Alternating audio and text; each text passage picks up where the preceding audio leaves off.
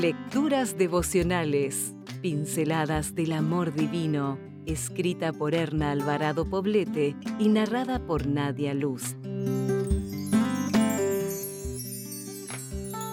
16 de agosto. Tu hijo depende de ti, tú dependes de Dios. Jehová de mañana oirás mi voz, de mañana me presentaré delante de ti y esperaré. Salmo 5.3 Tras un nacimiento es la madre quien suele convertirse en la principal cuidadora de un hijo. De ella recibe sus primeras experiencias con su entorno. Es a través de la madre que el bebé comienza a conocerse a sí mismo, a otras personas y el medio que lo rodea. Según el Dr. Drescher, quien escribe desde una perspectiva cristiana, estas son las necesidades básicas de los niños. Seguridad, aceptación, amor, alabanza y disciplina. A fin de proveérselas, la madre necesita tiempo, abnegación, paciencia, dominio propio y muchas veces sacrificar proyectos personales para dar prioridad a las exigencias de ese hijo al que ama incondicionalmente.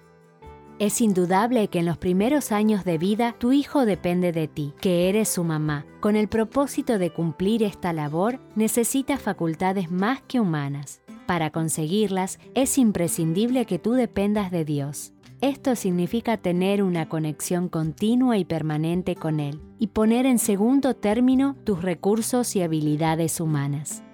Es una total dependencia de Dios lo que te capacitará para que tus hijos, que dependen de ti, reciban la misma clase de atención y cuidado que Dios está deseando ofrecerte.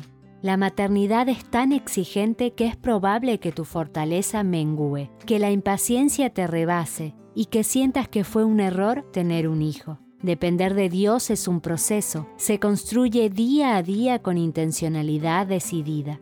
Así como tu hijo pequeño te llama y corre a buscarte cuando siente que ha perdido seguridad, así debes llamar tú a Dios y correr a buscarlo para que te dé la seguridad que te falta.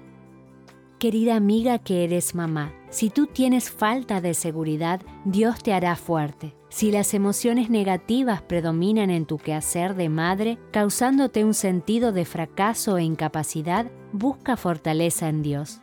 Él te dará la victoria sobre tus estados de ánimo. Podrás desechar la suficiencia propia, la soberbia, la victimización y el espíritu de cobardía. Haz que la lectura de la palabra de Dios forme parte de tu rutina diaria. Si el abatimiento hace presa de tu ánimo, haz un espacio en tu quehacer. Arrodíllate humildemente y clama por ayuda. Memoriza algunas promesas que te traigan consuelo. Repítelas hasta que tu mente las asimile y hasta que te sientas en reposo y tranquilidad. Luego levántate y continúa. No caminas sola.